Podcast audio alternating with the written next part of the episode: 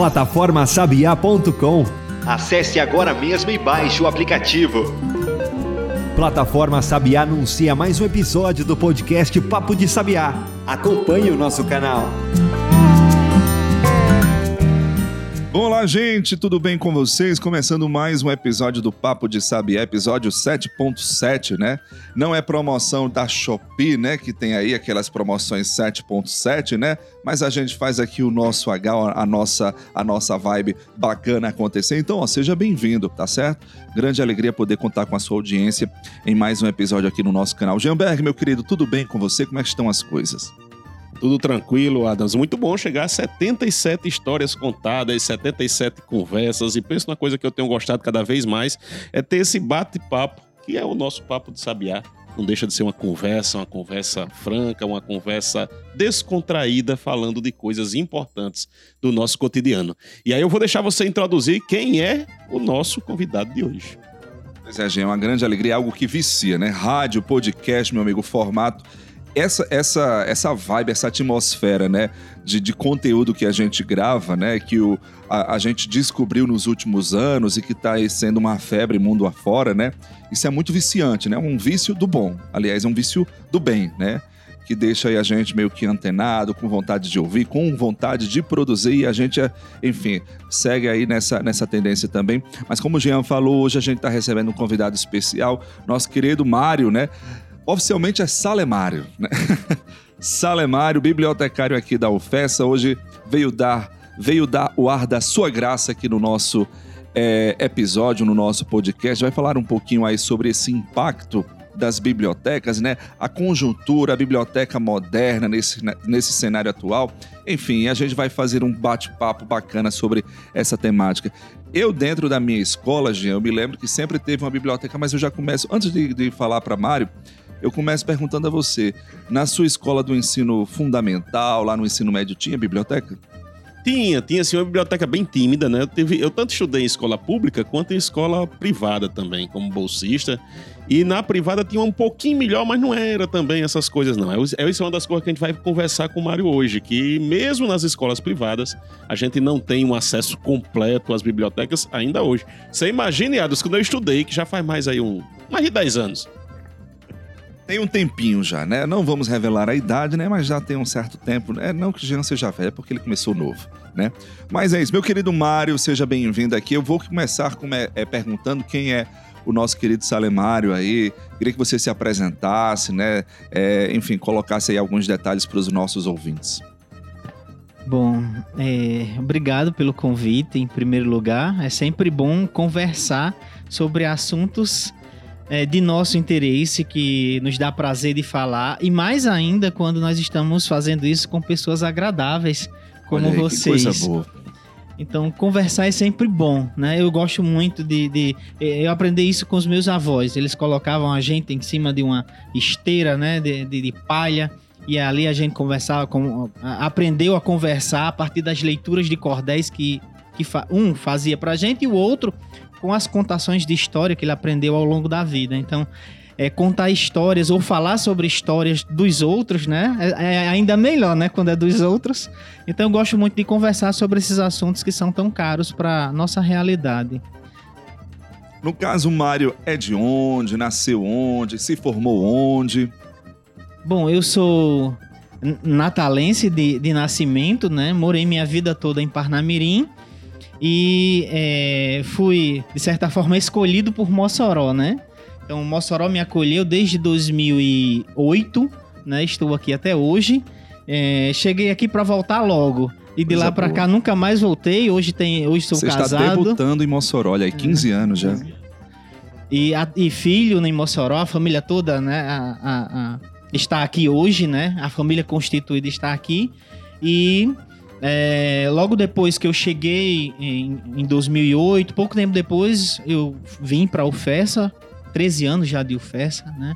É, fazendo, tentando fa fazer essa discussão sobre, é, não necessariamente sobre só biblioteca, mas sobre é, democratização do conhecimento dentro dos espaços públicos. Né? Eu acho que essa é uma das, das coisas mais relevantes que a gente tem aprendido a fazer depois que chegou na universidade. Então, nesse meio tempo aí, É, eu também cheguei aqui como graduado, hoje já tenho a oportunidade né, de estar na universidade como doutor e, e trazendo algumas reflexões das, das quais eu aprendi né, lá na universidade onde eu estava, para que a gente possa qualificar ainda mais o debate aqui na instituição. Meu querido Mário, eu vou começar então é, fazendo uma pergunta bem básica, sabe? Parece até uma pergunta besta, né? Mas eu vou fazer. O que é uma biblioteca? É, assim, aparentemente, a gente, quando fala de biblioteca, lembra de um espaço com livros, né? Então, talvez no, na memória, na nossa memória afetiva, seja isso para os que conheceram a, as bibliotecas. Mas muita gente ainda não teve a oportunidade de conhecer uma biblioteca. A gente, é, às vezes, é termômetro disso aqui na universidade, né? das relações que a gente constrói com os alunos. Muitos alunos que vieram para a universidade é, quando eles entram na nossa biblioteca universitária, muitos ficam deslumbrados porque não imaginavam que a biblioteca era esse espaço. Então a biblioteca, ela ao longo da história, ela se transformou muito. Ela sai, é, se a gente pensar grosso modo, né, ela sai daqueles escritos rupestres que nós tínhamos da antiguidade para modelos híbridos ou digitais do que nós temos hoje, né? Eu, às, às vezes até brinco, né? Dentro desse contexto que tem se falado hoje sobre multiverso, é, de que nós temos hoje nas mãos a oportunidade de conviver com bibliotecas líquidas, né? É, são, são espaços onde a estrutura física ela não mais define o que é a biblioteca. Então ela é para além da biblioteca, ela é um espaço de não só de fruição do conhecimento e do saber, mas é um, ela é um espaço de democratização das diversas formas de conhecimento, independentemente de onde esse conhecimento é produzido e onde nós vamos encontrar as informações produzidas em função disso. Então a biblioteca é um espaço hoje multicultural em relação àquilo que a nossa memória afetiva de repente pode pensar de uma biblioteca com um livro para que eu vá lá e, e faça um empréstimo muitas vezes e leve o livro para casa ela deixou de ser isso há algum tempo, né? E ela nos desafia mais e mais a tentar estabelecer novos modelos ou novos paradigmas no sentido de dizer, poxa, a biblioteca ela é para além daquilo que eu imaginava, né? Tem muita gente hoje que tem falado sobre ambiente Second Life, né? Uma, uma, ou seja, eu tenho uma segunda vida a partir dos espaços digitais que eu nunca imaginei que de repente isso pudesse acontecer. Então, algumas dessas questões a gente já começa minimamente a fazer, mas que é, isso é feito também considerando o próprio passivo que a gente herda, né, de, das pessoas que não tiveram acesso às bibliotecas, das pessoas que não conseguem conviver com esses espaços é, e que muitas vezes influencia na, na sua própria relação de acesso ao conhecimento. A, a educação, muitas vezes, ela é prejudicada porque as pessoas não têm acesso às bibliotecas, né? E aí, quando a gente pega, por exemplo, o objetivo 4, se eu não me engano, né, da agenda é, do 2030, é, em relação à educação de qualidade, a gente vai perceber isso, que existem muitos gargalos hoje. E um deles é a ausência das bibliotecas comunitárias, prisionais, escolares. É, ela precisa estar em todos os espaços e essa ainda não é uma realidade da nossa educação brasileira. Especialmente nas escolas, que talvez tivesse essa função de ser esse primeiro contato, né? Essa primeira visita à biblioteca, esse começar a gostar. E era a partir daí que eu quero fazer uma pergunta. Quando é que começou? A gente vê que você falando é encantado, né? Tá no mundo dele, ele se encanta, dá um brilho no olho, é, é muito bom ver isso. É, inclusive, eu não sei se você sabe, Adams, mas Mário recentemente foi premiado como o melhor bibliotecário de Mossoró, né? Toda cidade tem aquele melhores do ano, aqueles prêmios. Esse ano é o bibliotecário 2023 é, Mário, muito merecido. Mas quando é que começou essa história? Essa relação entre sua com as bibliotecas? Quando é que você começou a se encantar por esse mundo? E fala um pouquinho dessa trajetória aí, desse encantamento. E, há pouco eu falava né, da minha relação com os avós, né? É, é, eu acho que na, eu nunca parei para pensar em relação a isso, mas eu acho que na prática é, esse processo vem muito deles, né? O meu avô paterno, como eu tinha dito, ele colocava os netos, né? É, sentados numa esteira e começava a contar as histórias a partir dos cordéis pra gente. E detalhe, ele era analfabeto.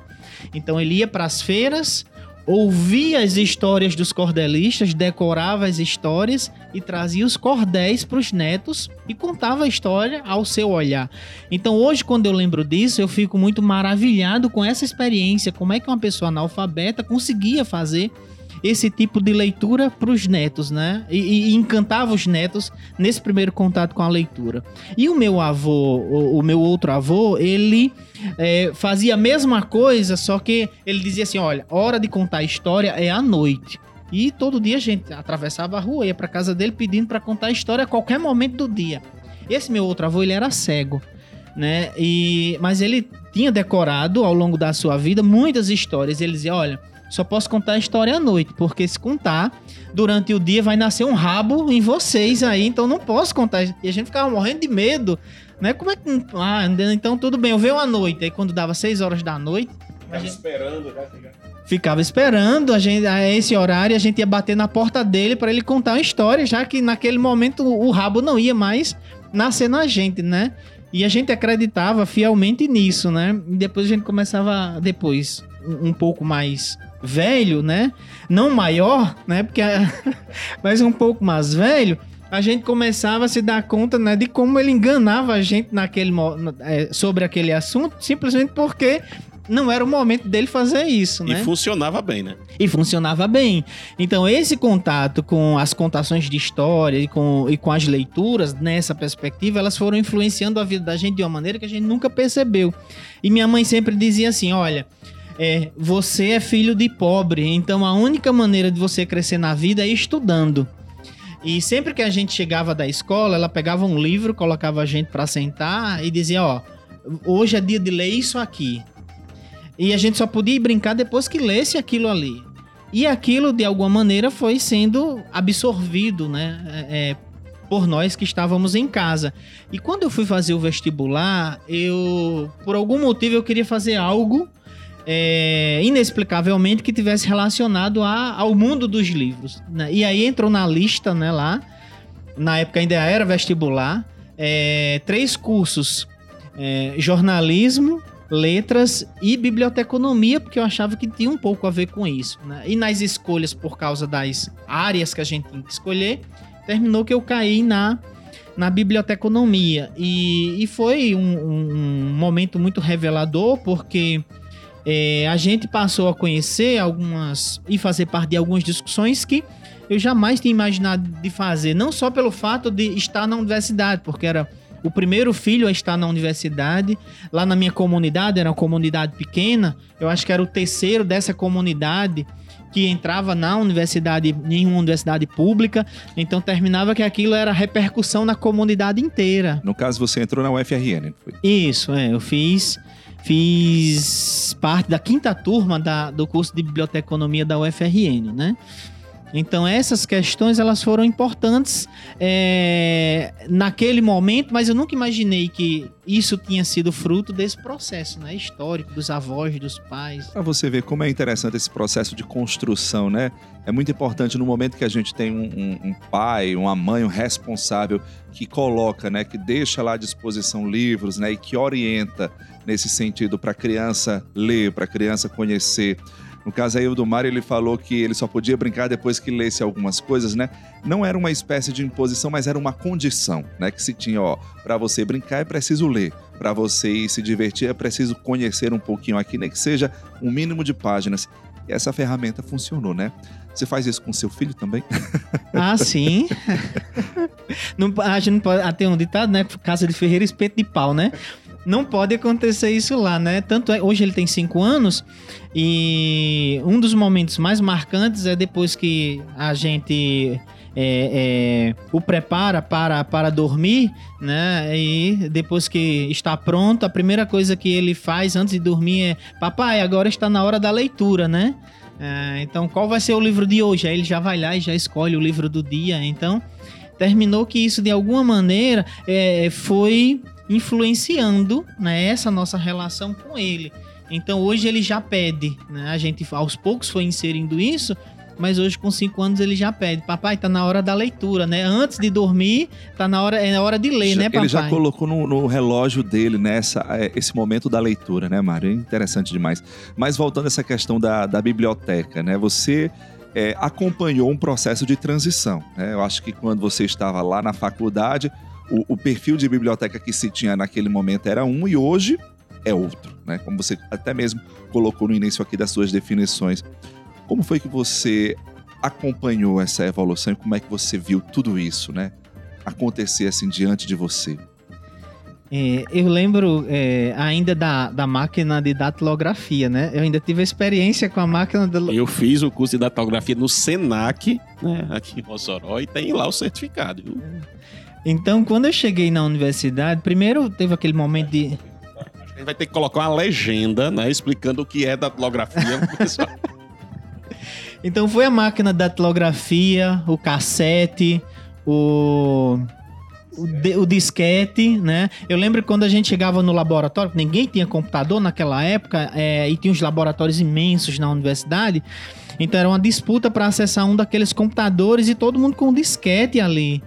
É, então, a- a- se a gente imaginar esse processo, né, da, a máquina da datilografia, cassete, disquete, DVD, depois veio o Blu-ray, né, que revolucionou, e, mas ninguém fala mais disso hoje. Tudo esquecido, né? Tudo arcaico. Hoje é tudo no streamer. é- enfim, é tudo que isso que a gente tá fazendo aqui, ó. Grava para colocar numa plataforma de áudio ou então para uma plataforma de vídeo. E da mesma maneira foi um, um pouco do que é o livro, né? Há muito, mu- há- há- não há muito tempo, mas já se falava bastante, ah, o livro vai acabar, é, depois vai- é, o livro vai ser só digital. E desde a, a 2000, quando, 2001, quando eu entrei na graduação, já existia essa discussão que o livro físico ia acabar. E a gente sempre lembrava do, do convívio de algumas mídias que nunca acabaram. Então, o rádio ele nunca acabou com o surgimento da televisão, né? É, Pelo contrário, ele se fortaleceu. Sabe? E a gente tinha esse, esse conceito, eu, eu falo isso porque eu, eu acompanhei muito, só fazendo esse parênteses, Mário, porque dentro da faculdade a gente estudava muito isso, né? A questão do, do rádio, né? Que iria, estava com os dias contados, quando surgiu a TV, né? Aquela caixa mágica que iria encantar, mas não. O rádio, ele, pelo contrário, ele se fortaleceu com a televisão, ele se fortaleceu ainda mais com esse período de pandemia, então o rádio é algo assim enfim, que veio para ficar e ele está cada vez mais consolidado na nossa vida. E, e o streaming de áudio, né? Eu acho que é um grande exemplo disso, né? De ressignificação e de fortalecimento, né? Da experiência com rádio, né? É, e não foi diferente com os livros, né? É, em uma pesquisa recente do mercado editorial, o que, que tem se, é, se colocado? Que é, houve uma evolução muito grande do número de editoras, principalmente com a pandemia. É, houve uma mudança no mercado editorial, onde as pessoas passaram a comprar mais livros digitais, mais livros em espaços digitais, como os marketplaces, por exemplo, do que nas, nas livrarias físicas convencionais. É, houve uma evolução do número de, de compra de livros digitais, mas esse valor, esse quantitativo ainda é muito pequeno. Então, fala-se que é um percentual que chega no máximo a 10% de consumo de livros digitais. Então, o consumo de livros é, impressos ainda é muito alto. Então, a gente não, apesar da, do, do processo de compra digital já superar o processo de compra em ambiente tradicional, mas o consumo de livro digital ainda é muito pequeno. Eu, particularmente, eu, eu, eu não sei se eu sou uma regra, exceção, é, mas até em relação a alguns colegas, mas hoje é, eu não compro livro físico, é, é, eu não leio mais no livro físico, com exceção dos é, livros é, que são edições esgotadas, aí esses livros eu quero ter, né? Ou coleções especiais que eu acho que são relevantes. É, primeiro porque a, a- minha casa não é muito grande. O espaço destinado aos livros ele é relativamente pequeno, então ali é mai- mais ou menos uma estante para compor os livros mais especiais, né? Mas um livro acadêmico, um livro de literatura, então normalmente eu já compro direto ele na versão digital e consumo o livro digital. Você teve alguma dificuldade para fazer esse processo de transição? Eu estou vendo que você tá, um tá com um tablet aqui. Eu estava vendo antes da nossa entrevista começar, antes da, da gravação, você estava lá no sofá lendo, né, provavelmente algum livro pelo seu tablet. Foi difícil essa, essa transição do livro físico para o livro virtual, digital, Mário? Eu acho que não foi difícil, foi, mas acho que foi um, em função do, do, do, do, que eu vivi no mestrado e no doutorado. Ah, muitas obras elas eram, elas eram muito difíceis de ser encontradas para a gente comprar. Então a gente terminava que precisava ler em, na tela, né, no computador, seja lá onde fosse, um artigo, um livro. Então terminou que de alguma maneira se tornou um processo natural, né? E aí, depois de tudo isso, chega um momento que. E, e, ele chega mais rápido, né? Com um clique em dois segundos você tá com o livro na mão. É diferente de ter que esperar, apesar de que os, os modelos de distribuição do mercado editorial mudou e hoje você tem o um livro na sua casa em dois, três dias, muitas vezes. Mas às vezes você quer o livro para agora, para aquele momento, para aquele instante. Você quer resolver, você quer colocar a citação daquele livro no seu artigo agora, porque você tem que mandar para uma revista. Então não dá para esperar o livro impresso chegar. Então para mim foi um processo natural, apesar de que hoje eu já percebo que a minha vista já está reclamando, né? É, mas para mim foi um processo tranquilo. Eu sei que para muitos colegas hum, é, é, há uma, uma, prioridade pelo livro impresso, né? E evidentemente que alguns livros é, a gente ainda sente vontade, muitas vezes, de tocá-lo, principalmente quando é uma edição especial. Minha esposa, por exemplo, ela diz: Eu preciso do livro físico para poder cheirar o livro, né? É aquela questão da, de você ter a leitura materializada ali na, na frente, né? Porque, assim, por, por mais que a gente tenha toda essa questão da agilidade, da comodidade de comprar um livro virtual e estar, tá, assim, num, num piscar de olhos à, à, à disposição da gente, mas eu, sou, eu concordo que nem a sua esposa. Eu acho que a gente precisa também sentir a emoção, tocar, né? Meio que misturar os sentidos aí, não só da visão, Mário, mas pegar, sentir o cheiro. Obviamente que a gente não vai degustar o livro, né? Literalmente, a gente degusta com as suas informações, né? Mas eu também gosto. Eu, eu tenho uma certa dificuldade em relação a isso. É, não sei, eu, eu acho que eu é, consigo mais me, me, assimilar com o livro físico mesmo, né? Eu acho que faço parte aí da grande maioria ainda que tem uma certa, enfim, um certo conforto com as páginas de papel, né? Mas é isso, vamos fazer o seguinte, vamos para um rápido intervalo aqui dentro do nosso episódio, daqui a pouco a gente volta com mais informações. Plataforma Sabiá. Ambiente digital interativo. Voltado a difundir as tecnologias demandadas e ofertadas na resolução de problemas do semiárido brasileiro. Acesse e segue a gente no Instagram.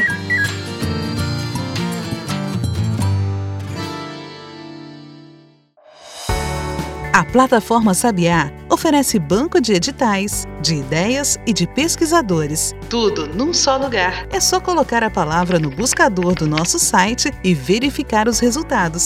Plataformasabiá.com Vitrine tecnológica do semiárido brasileiro.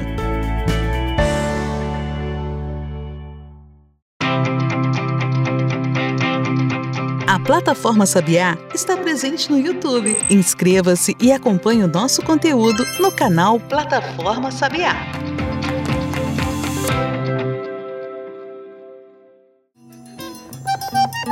Só a plataforma Sabiá dispõe de funcionalidades para inventores, para financiadores e para a sociedade. Acesse plataformasabiá.com e veja qual serviço você deseja. Estamos de volta com o Papo de Sabiá, hoje falando por, sobre um tema bem cativante, que é o livro, que é a biblioteca, que quando a gente fala nisso, todo mundo tem aquela aquela memória afetiva, aquela memória boa de um livro que você gostou de ler, de algo nesse sentido. A gente falava na primeira parte sobre essa paixão, Mário, sobre essa. e o nosso convidado de hoje, para não esquecer, é Salem Mário, que é bibliotecário aqui da UFES. Bibliotecário não. Como é que chama mesmo? É, é bibliotecário mesmo. Ah, tá certo. Corta essa parte, viu, Adams? Pode ser. Isso aqui faz parte também, a gente conhece. A gente tá mandando cortar, mas eu não vou cortar, não, gente. Porque a gente também aprende muito aqui. É importante dizer que o cargo é bibliotecário mesmo, não é isso? A, o, o, seu cargo, a sua formação é biblioteconomista, confere? É, Ou não? A, a graduação é biblioteconomia. Aí eu sempre faço essa confusão, porque tem algumas profissões que quando você fala a profissão é uma coisa, quando fala a, formação é outra. Mas vamos lá. É, eu queria falar um, um pouco agora desse acesso. A gente conversava antes de começar o episódio sobre a dificuldade que ainda é, e você tocou nisso na primeira parte do nosso episódio de hoje, a dificuldade que ainda existe de você ter o acesso às bibliotecas. Como é que está essa situação no Brasil hoje? Seja nas escolas, seja em bibliotecas comunitárias, como é que está esse acesso da população brasileira às bibliotecas? E- Esse eu acho que é um dos maiores dilemas, é, não só da, da área da biblioteconomia, mas eu acho que da educação em si. É, é, a gente tem perdido anualmente um número substancial de bibliotecas. né? Então saiu um mapeamento em 2020 que é, no período, e aí eu vou já falar um pouco sobre a lei, é, entre o, o período que a lei de universalização das bibliotecas foi criada até 2020, eh, já- nós tínhamos perdido em cerca de 700 bibliotecas no Brasil. Na contramão disso, vem toda uma discussão de que é necessário que haja biblioteca em todas as escolas públicas e privadas. E esse é um dilema muito grande, porque eh, nas bibliotecas públicas, hoje nós temos cerca de 21% eh, de bibliotecas eh, nas escolas públicas e nas particulares 38%. Então é um número muito insignificante dada a nossa realidade é, é, continental que nós temos no Brasil. Então, quando a, a- a Câmara Federal ela faz esse levantamento, é muito para dizer, olha, é, foi estabelecida uma lei em 2010 para que todo mundo, todas as escolas públicas e privadas em 2020 tivessem bibliotecas com bibliotecários. É, mas chega-se a 2020 e a lei ela não é atendida em sua plenitude. É, então o percentual de prefeituras envolvidas e de secretarias estaduais governos do- do- dos estados envolvidos é muito incipiente isso. E isso vai refletir diretamente na relação com o processo educacional. Então é uma tarefa muito difícil essa, porque por mais que a gente diga, ah, estamos construindo ações de políticas públicas, mas efetivamente essas ações de políticas públicas elas não estão acontecendo no Brasil. E aí um reflexo disso é a ausência do aluno é, com a, a aproximação ao livro, é, o sentimento de pertença com o livro. É, aqui do nosso lado, né, a Argentina, por exemplo, é o país da América do Sul com o maior número de livrarias é, no, no- na América Latina, algo que é, uma, é um contrassenso em relação ao tamanho da população brasileira. Se a gente pegar aqui a nossa realidade local, nós, nós temos quase 300 mil habitantes, mas só uma biblioteca pública. Então, é, a gente tem é, não só um papel é, de compromisso educacional, acho que mais de responsabilidade social para que esses equipamentos eles estejam à, dispo- à disposição da sociedade. E, e- e- tem muito a ver com a nossa resposta com a própria agenda é, é, 2030, né? Então, o que, que a gente está fazendo para que esse passivo ele seja equacionado? Porque se o menino ele não o menino, a menina, ele não tem acesso à biblioteca escolar no ensino fundamental, no ensino médio, ele terá muitas dificuldades na, na- no ensino superior. né? Então, se ele não tem hábito de leitura, ele não adquiriu isso na, na educação básica, como é que vai ser isso na universidade? E, e- e aí vocês podem dizer isso com propriedade, né? Carlos como jornalista, é, é, Jean como professor, que eu acredito que muitas vezes vocês já identificaram que pessoas têm determinadas limitações porque eles não tiveram uma base né, de incentivo à leitura na, na escola. É, e a nossa realidade, né, aqui próxima, é, mas se a gente fizer um mapeamento no Brasil ou no próprio Rio Grande do Norte, a gente vai ver que é praticamente comum essa realidade da ausência das bibliotecas. Então, eu acho que isso é, um- é algo fundamental para que as universidades e o poder público comecem a discutir, né, é, de pensar audiências públicas, de pensar estratégias de incentivo é, à leitura e à criação desses equipamentos. Eu lembro que antes de vir para Mossoró, eu tive experiência em uma, uma prefeitura de uma cidade pequena É, e eu chegava lá para ser bibliotecário dessa biblioteca pública e quando eu abri a porta pela primeira vez, me causou estranheza para não dizer outra coisa, né? Quando eu abri a porta da biblioteca, o que, que eu encontrei lá? Material de limpeza. Né? Então, aqui, outro dia eu estava visitando uma biblioteca, uma escola particular aqui na cidade, uma escola é, é, é, relativamente tradicional na cidade. Quando eu abri, é, tinha tudo, menos livros é, é, de literatura. Né? E o, o grande, é, o grande produto que estava lá sendo exposto eram, eram fardas escolares para os alunos da escola. A gente percebe isso, que muitas escolas, Mário, só pegando aqui esse gancho, que pegam né, o, o espaço reservado da biblioteca para fazer de tudo, menos livros, né? Eu falo isso, eu, eu, é, na, na escola que eu trabalho como mesário, como supervisor nas eleições, né? Uma escola pública, né? Não vou citar o nome, mas enfim, eu, eu observo também que a biblioteca de lá, ela tem uma biblioteca, né? É uma biblioteca forrada, mas a princípio é uma biblioteca extremamente quente, Jean, sabe? É uma- uma- um ambiente altamente insalubre. Né? Eu fico imaginando como é que um aluno, né, uma criança, vai vir para cá, né? Então mostra também que às vezes não é só ter a biblioteca, mas é ter a condição também daquela biblioteca ficar humanizada, ela está ativa, ela está funcionando. E eu acho que isso também precisa passar aí por, essa, por essas adaptações. É, e, e com base nisso, Mário, você tem uma experiência já de 13 anos né, na universidade. Como é que tem sido essa mudança do nosso jovem, do jovem que chega até a universidade, muitas e muitas vezes sem ter tido esse contato com a biblioteca? Como é, o que é que você sentiu nesses últimos anos dessa mudança com relação à busca por, por esse espaço? a nossa é, é, biblioteca universitária aqui na, na, na ela tem uma peculiaridade muito interessante, não só para a cidade, mas para a região. É, o público dela não é só o nosso aluno universitário, né? Então, eu acredito até que em função da carência de equipamentos culturais como bibliotecas na cidade e na região, muitas pessoas nos procuram para fazer uso desse espaço. É, uma coisa que me causou muita felicidade quando eu cheguei na universidade pela primeira vez, que eu entrei na biblioteca e, e- e uma pessoa me disse assim, eu fui perguntar sobre o funcionamento, aí ela disse, aqui em cima, né, falando do piso superior da biblioteca, funciona 24 horas. Ah, eu, eu acho que eu coloquei os olhos, não sei de que tamanho, eu- né? então eu fiquei perplexo com aquilo, positivamente perplexo. Disse, aqui Aqui funciona 24 horas. Funciona 24 horas de domingo a domingo. Mas como assim? E vocês não falam disso? Né? Eu até brincava, olha, vocês têm um grande produto de marketing à disposição. E ele precisa ser explorado, porque qual a universidade que tem uma biblioteca que funciona 24 horas por dia?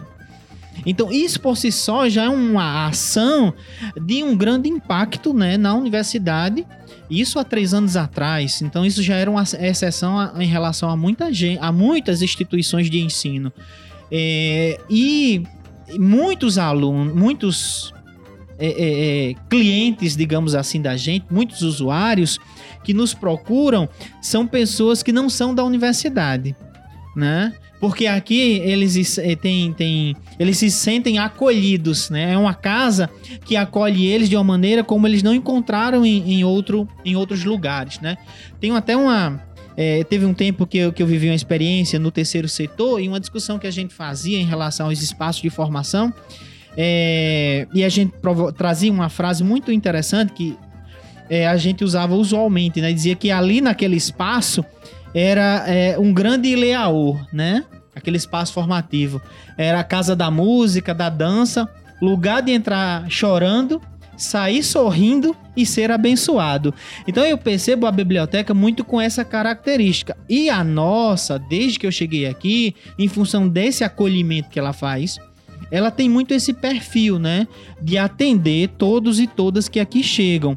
No caso dos nossos alunos, é, esse semestre, por exemplo, eu, tenho, eu tive a oportunidade de receber alguns e ter uma oportunidade de é, é, conversar com os que estão saindo em função dos alunos que enviam seus TCCs passam pelas minhas mãos e a gente percebe um pouco desse misto do que ele era quando chegou e como ele está saindo. E um menino chegou, né, né, em, uma dessas consultas e ele entrou lá no nosso setor, que é o setor de coleções especiais, e viu uma estante cheia de histórias em quadrinhos da DC e da Marvel. E aí ele olhava para aquilo e dizia: "Na biblioteca tem isso?" Né, assim, de uma maneira muito espantada. Tem, tem isso e mais é, além disso, né? Para que a gente, para que as pessoas percebam que é, não é só o livro, né? Ele não vai ali só buscar o livro. É, outro dia, a- a- até por uma carência da, da nossa própria comunidade universitária, nós não tínhamos livros de literatura. E uma aluna outro dia chegou e achou lá no expositor um livro do. é, um, um livro do Harry Potter. E ela ficava maravilhada. Vocês têm esse livro aqui? Eu posso levar? Então, assim, às vezes são ações pequenas que transformam a realidade de muitos jovens. Porque quanto é um livro do Harry Potter? Muitas vezes as pessoas não têm condição de comprar um livro do Harry Potter. né? Uma realidade bem distante, né, para muitas pessoas. E quando se depara com aquele acervo, com aquela obra disponível, né, é, eu acho que é um espanto duplo, né? Porque aquele espanto de ver a obra ali naquela biblioteca, talvez eles imaginem, poxa, mas o que é que um livro do Harry Potter está fazendo numa biblioteca universitária, né? Mas isso é para confirmar que a biblioteca tem espaço para tudo, né? E a outra, a, a- outra surpresa é a questão dela ter a, a disponibilidade de pegar aquele livro e ficar em, em- em posse daquele livro por um período de tempo, sei lá, por 10, 15 dias, né? Então mostra também essa, essa característica. Outra coisa também que se encontra na biblioteca e que muita gente não, não percebe, né? É a questão de vídeos, de, de catálogos, né? De, é, é, como é que eu posso dizer? Obras raras, né? Você trabalha num setor de coleções especiais, então tem muito mais propriedade para falar e conhecer, Mário, do que nós aqui, né? Mas é importante destacar isso também, que biblioteca é um universo, né? Você pode encontrar de tudo lá. Do livro, obviamente, a, sei lá, encartes especiais aí que foi sucesso, selos é, é, é, de, de correspondências também, né? Enfim, é um universo aí que está à, à- à disposição de todos nós. E além desse universo, a gente vem passando por essa transformação que você já citou muito bem. Qual é a expectativa? O que vem pela frente? Como é que as, as bibliotecas vão continuar mudando? Você já falou aqui do metaverso, tem inteligência artificial, tem muitos desafios para a biblioteca ainda por vir. Como é que você vê esses desafios, Marco? E, Primeiro a gente precisa se preparar, né, para o que está sendo colocado diante de nós. Eu acho que a, a discussão eh, não recente, mas que ganhou uma proporção muito mais, muito maior recentemente em torno do debate da inteligência artificial, ela provoca isso. É, é, a- eu acho que antes do debate é, é, sobre o conceito de pós-verdade, né, nós tínhamos de alguma maneira ah, eu acho que nós não tínhamos a visibilidade necessária para falar sobre determinados temas. E é, quando é, se trouxe essa discussão para dentro das universidades e para dentro da sociedade sobre o debate, do debate sobre pós-verdade e a pandemia impulsionou isso ainda mais com as discussões sobre desinformação, sobre fake news é, e nesse processo a discussão sobre inteligência artificial com a questão mais, mais próxima da gente da do chat GPT e de outras inteligências que estão surgindo, a gente começou a perceber que nós precisamos ir além do que nós fazemos. É preciso mais para poder acompanhar. Então, por exemplo, como é que eu vou discutir é, o chat GPT com os alunos de conclusão de curso da universidade? Qual o impacto do chat GPT para os alunos que estão escrevendo TCCs? E aqui Jean tá do, do nosso lado, pode falar até melhor é, é, é, pra gente sobre isso, né? E no dia a dia também, né? Os professores hoje eles ficam até receosos. O, o de, de como passar um trabalho. Você chega, pega, vê aquele. Eu, pelo menos, percebo logo. Quando vem aquele trabalho todo arrumadinho, dividido em tópicos, tudo organizado. Com, não, e aqui tem alguma coisa que é suspeita nessa história. Então é, é uma realidade que o próprio docente também precisa da capacitação para usar essa ferramenta ao seu favor e não ter medo dela. E, e pra gente não é diferente, né? Então, é, é um processo contínuo de atualização, porque muitas vezes o, o, o aluno, ele chega pra conversar com a gente e ele já traz muitas vezes discussões que a gente nem sabe que elas estão acontecendo, Então nós precisamos nos atualizar constantemente sobre essas discussões. Outro dia um, um aluno, um usuário externo que usa os nossos espaços, ele disse, assim- ele chegou pra gente e disse assim, Mário, para mim disse, eu preciso aprender a usar o Chat GPT para escrever um texto porque eu estou tentando é, delinear um projeto de uma startup. Então eu preciso é, fazer algumas perguntas para tentar é, é, saber se é isso mesmo que eu estou imaginando para essa startup. E aí, me ajude a usar. E aí, Mário que lute agora. É, então, é, essas coisas, às vezes, elas são colocadas pra gente muito, de uma maneira muito desafiadora. E aí, a gente começa a perceber que a biblioteca ela vai começar a transcender essa relação que nós entendemos por um espaço físico de disposição de, livro, de livros ainda mais. Por quê? É, ontem eu fazia, eu estou escrevendo um texto sobre a relação da literatura de cordel com a inovação social. né? E um dos pressupostos que passa por esse processo é a importância da biblioteca para como, um como um processo condutor disso. É, e aí a gente chegava em um certo momento na discussão da, da economia solidária e da, das incubadoras de negócios, né? Aí a gente olhava para trás, em que momento a gente chegou nessa discussão a partir da biblioteca? né? Então, a biblioteca hoje ela é gestora do conhecimento. Então, ela precisa encontrar uma forma de capilarizar toda a produção que é, é, que passa por dentro dela, seja pelos bibliotecários, pelos alunos, pelos professores. Então, a gente, aí a gente colocava, né, da, da seguinte maneira, né, eu e, e essa colega, a gente precisa encontrar uma forma de fazer com que essa discussão aconteça dentro da biblioteca. Eu posso trazer essa discussão da economia solidária a partir desses processos de gestão do conhecimento. Como é que eu vou fazer? E a grande, o grande, a pergunta chave é como inovar na literatura de cordel? Como fazer para melhorar a qualidade de vida dos cordelistas que muitas vezes não conseguem sobreviver da, da literatura de cordel eh, e não conseguem eh, empreender dentro das, das suas práticas e das suas relações. Então, a gente começou a perceber que a biblioteca ela poderia ser esse espaço capilarizador para discutir modelos de economia solidária e é, espaços de incubação para esses profissionais. Então, isso para mim é a gente pensar a profundidade do conceito de biblioteca. Né?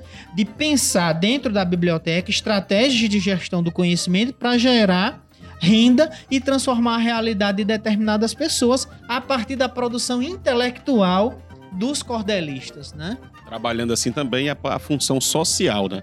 Então você traz um- uma discussão que não é do cotidiano das pessoas. As pessoas não têm essa visão da biblioteca, mas é uma, uma realidade cada vez mais importante. E assim como a gente falava lá no início do episódio, que como o rádio sobreviveu, como as outras mídias conseguem sobreviver a essa modernização, a biblioteca ela se mostra cada vez mais forte nesse processo. Ela se mostra cada vez mais necessária. Agora precisa dessa nova visão, que é o que a gente tem que trabalhar tanto nos usuários como também nos profissionais que fazem a biblioteca. Isso, e, e- e aí eu acho que a gente vai começar a entrar num debate né, mais profundo sobre é, o impacto da biblioteca na vida das pessoas, né? Eu, eu acho que a gente. E esse debate não é um debate trivial ainda na área. Né? Esse debate ele é, é algo que ainda está na, na mente de poucas pessoas. É, então eu penso que a gente pode ser é, e essa reflexão eu estou trazendo para vocês até de certa forma em primeira mão dessas provocações que a gente vai fazendo, né?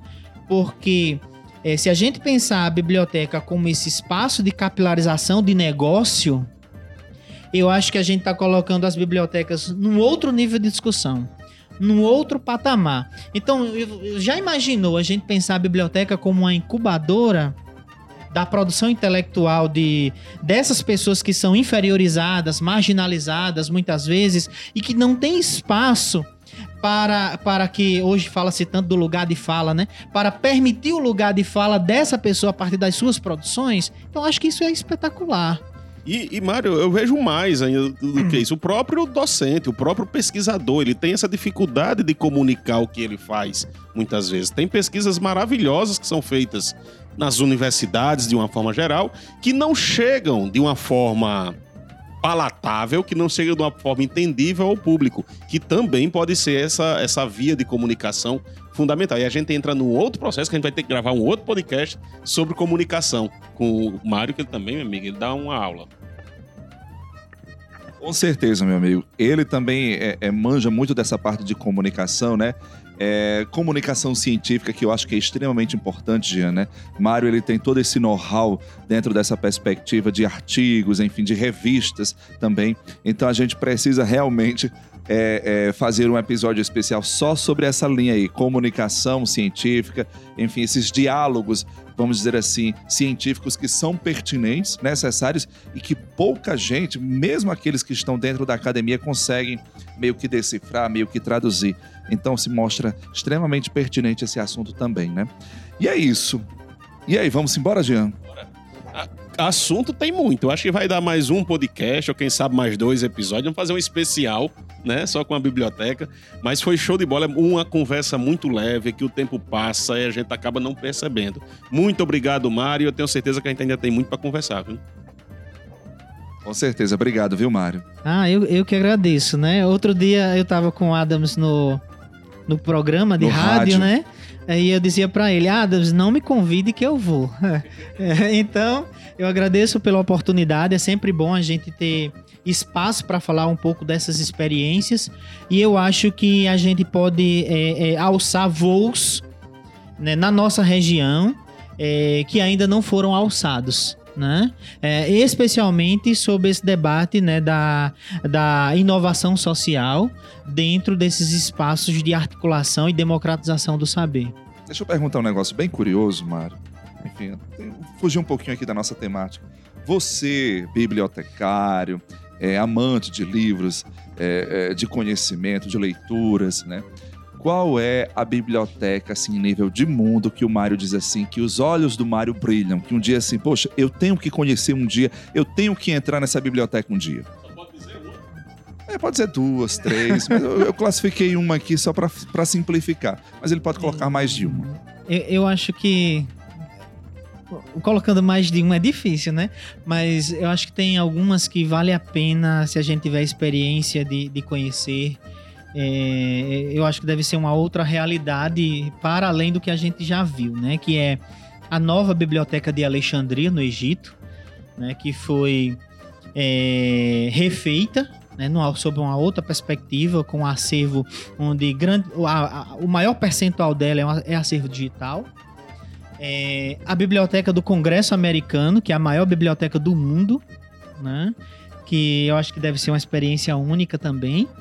É, e no Brasil, a gente não poderia deixar de falar da nossa Biblioteca Nacional. Eu acho que essa tá aqui pertinho da gente, né?